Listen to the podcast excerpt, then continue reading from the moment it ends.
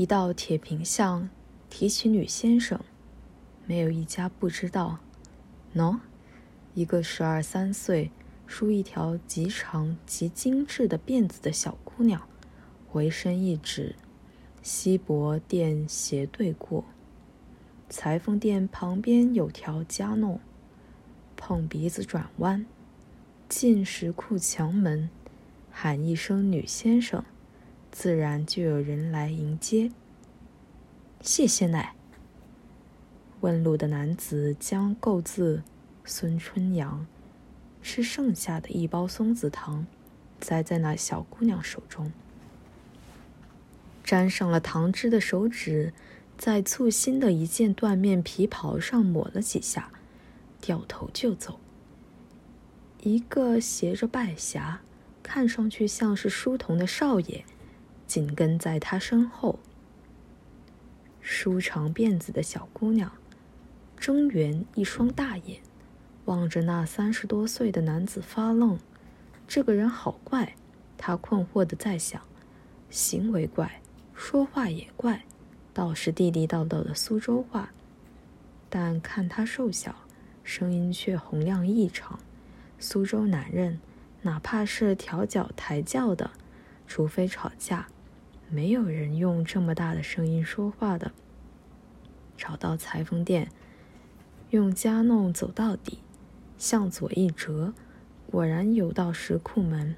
进门穿过天井，是个空荡荡的大厅，柱子上贴着一张泛黄了的玫红夹纸，千秀的笔记上写了碗口大的四个字：“止步扬声。”阿明，你喊一声看。那阿明跟他的主人一样，音图响亮，头铁。等了一会儿，要再喊第二声时，屏风后面有了响动，一声咳嗽，踏出来一个须眉皆白的老者，一看便知是老苍头。尊客贵姓？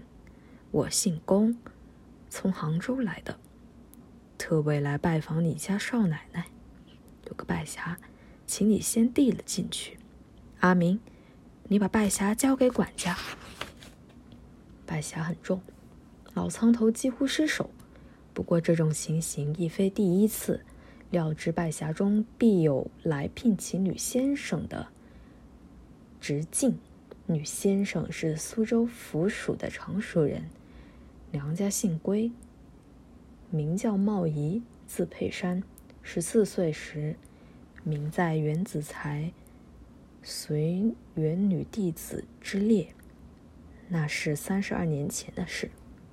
但年齿虽至，诗名却是后来居上。二十年来，一直为江浙世家延聘为深闺熟师，所以邻里都称之为女先生。少奶奶，老苍头在二厅天井中喊道：“杭州来的姓龚的客人来拜。”有个蛮重的拜匣在这里，杭州来的，姓龚。归佩珊想了一下，顿时很兴奋，是龚大少爷。他高声吩咐：“快请小娥，你来把拜匣捧进去。”归佩珊的贴身侍女小娥将沉甸甸的拜匣捧了进去，打开一看，里面是十两重一个的元宝四个，下面压着一针“龚”字针三字的名帖。果然就是名满天下的龚定安来了来了！小娥掀起门帘，归佩山随手合上拜匣，迎了出去。主客同时抬头，都回忆并印证着九年前初见的印象。那时归佩山是三十七岁，神清骨秀，而且富有诗书，别具一种高华风姿。虽是个秀才娘子，看上去吊像一品命妇。如今美人迟暮又居双了，自不免憔悴。在归佩山眼中，龚自珍与九年以前比较，风采如昔，但似乎沉静了些。只是那种飞扬跋扈、为谁雄的神情，是永远改不掉的。如果改掉了，也就不是龚自。龚定安了，他这样想。大姑，龚定安定兜头一揖，一别九年了，公子。龟佩山这样称他。前几天我还在想，你的福至应该满了，或许会出来走走。果不其然，请里面坐。是上个月满的。原来龚定安前年七月丧母，父母之丧三年，而规定只需服丧二十七个月。上个月是十月，福至就满了。进入厅堂，主宾重新见了礼，彼此问询了家人。然后龟佩山指着那四十两银子说：“多承厚赐，却之不恭，受之有愧，只好厚颜说声多谢了。”了且将意而已。龚定安问道：“这两年兴致如何？”龟佩山不愿谈他的近况，转话题抛回到龚定安身上。家居两年，想多佳作，居有五师。丧礼多暇，怎么打发日子？读经。龚定安答说：“我持陀罗尼满四十九万卷了，大功德。”龟佩山双手合十，太夫人亦在冥冥中受福，愿如所言。龚定安问道：“听说绣鱼小草刻出来了，怎么不赐寄一册？刻的不好，所以不曾奉寄。”龟佩山笑道。继承登门作锁，不容我不献丑了。说着，站起身来，进入西首一间。回出来时，手中持着一本瓷青纸装裹的册子，正是他的诗词集《秀于小草》，请辅正。不敢，不敢。龚定安随手一翻。恰好就看到他跟他唱酬的那首《百字令》，后面附着他的原作：“扬帆十日，正天风吹绿江南万树。遥望灵岩山下气，时有仙才人住。一代此清，十年新折，规格无前古。兰飞玉印，风神消我尘土。”人间财命相逢，男女、男儿、女士，历历俱堪数。眼底云平才何处？又道伤心羁旅。南国平花，西洲钓旧，东海曲亭去。红妆白野，逢人夸说轻度。他一面看旧作，一面想往事。那是嘉庆二十一年春天。他也是从杭州寻运河到上海，去省视他的前一年由安徽徽州知府擢升苏松太兵被盗的父亲。路经苏州，有友人介绍来访龟佩山，与他的夫婿李学、黄秀才，所以说东海曲亭去，龟佩山的诗名。东南闺阁中数第一，有女青莲之好。他从杜甫赠李白的诗“白也是无敌”的故事，才有“红妆白也”的字样。前面是龟佩山步韵的合作，题目是“答公色人公子集合元韵”。平宗巧合。感知应得见风前琼树，惟与青青江上柳，好把兰萧留住。奇气晴云，轻弹滚雪，怀抱空金骨。原生文字青霞不隔泥土，更羡国士无双，名书绝世，仙侣流凡属。一面三生真有幸。不枉平年羁旅，秀木论心，玉台问字，料理无相去。海东云起，时光五色争睹。词中有两处小注，一处是在最后，石尊抚被滨海上，公子已醒见过吴中；另一处是在明书绝世之下，为吉云夫人。指龚定安续弦的新夫人何吉云，原来龚定安的外祖父便是钱家大儒段玉裁，江苏金坛人，做过两任知县，便归隐不仕。他功名虽是个举人，而余书无所不读，得修宁代东元的真传，尤精于音韵之学。龚定安十二岁时，便由段玉裁教他说文解字，读书从头彻尾识字开始，是最扎实的功夫。龚定安生来便有一双极灵的耳朵，一条极巧的舌头，偏又会有段玉裁这样的一位外祖父亲承其教，先天的资质加上后天的熏陶，使得他在语言上有任何人所不及的特长。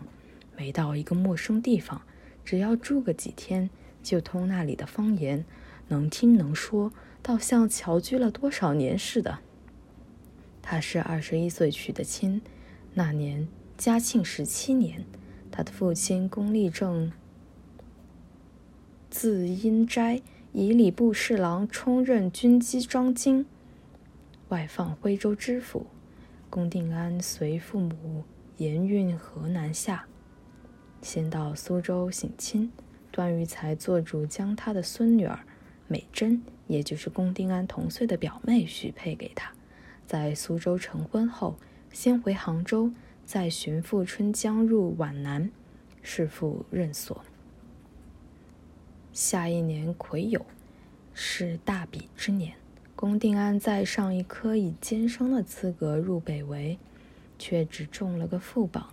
其实与落地没有两样，因此，在这两，在这年四月间进京，因顺天乡试，不到仍是名落孙山，怀念着已有喜信的爱妻。榜发第二天，便专程南归，哪知到了徽州，但见明镜尘封，相归寂寂，美珍已经在七月里去世了。问起来，方知道误于庸医，哪里是有喜，是骨胀病。半年多的功夫，一直吃安胎药，药不对症，终于不治。两年以后，也就是龚定安出狱归沛山的前一年，他续弦了，娶的是安庆和知府的孙女儿，闺名吉云，写的一首极好的《簪花阁》。归沛山说他们国士无双，名书绝世。仙女刘凡蜀，虽是恭维的话，但却也当得起这样的恭维。早就想见齐云夫人了。龟培山问：“不知几时得偿夙愿？已开了年，我就要带她见进京，一定让她登堂拜见大姑。”龚定安问道：“有个场地，你肯不肯屈就？”这几年懒得远游，多谢多谢。得天下英才而教育之，三乐也。有个女孩子，资质很不错，而且也不远。哦，是在哪里？嘉兴。桂佩山也无异于此，只为龚定安很热心，不便太扫他的兴，所以听他谈了那家的情形后，只答一句：“请容我好好筹划一下。”专函奉达。嗯嗯，龚定安知道他的心意了，不再殷勤敦劝。文字之交，自然还是谈文字。大姑，我最近得了一方名人的小叶，觉得只有你品题最合适，而且也只有你来品题，才能令此叶增重。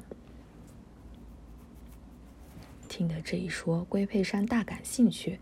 我倒想不出是怎么一方砚台，只有我来品题最合适。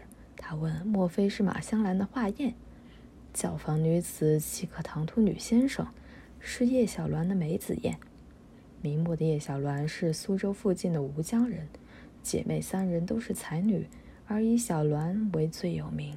七岁便能做对子，到得及笄之年，既美且慧，世家子弟求婚的不知多少，最后选中了昆山张家。哪知临嫁前夕突然香消玉殒。遗体变身轻软，传说是先去了。其实他的大姐叶婉婉正在为幼妹做催妆师，得知噩耗，苦妹孤哀而而卒这一双姐妹花的故事，在苏州流传的很广。龟佩山有他们父亲叶绍元所刻的《五梦堂石集》，其中便收有叶婉婉的方士娟遗集和叶小暖的书香阁遗集。燕呢？因为是梅子燕，所以我总随身带着。于是命书童取来那一枚一鸾纤纤新月样的梅子燕，正在欣赏谈论时，忽然门帘一掀，但见惊鸿照影似的，有一张脸一闪即没。公子龚定安并没有看清，桂佩山却开口再唤了：“阿青，怎么不进来？有客人在。”门外回答竟是清脆的金腔。你知道这位客人是谁？你天天读人家词，怎么见了面倒要躲开？哦，阿青进来了。及笄之年，眉目如画，一双黑白分明的大眼睛，充满了惊喜的光芒。这是我的邻居，姓顾，聪明极了。龟佩山转脸喊道：“阿青，你见一见人家公子。”阿青含笑点头。随即，双手按在左腰上，微微弯身，道一声“万福”。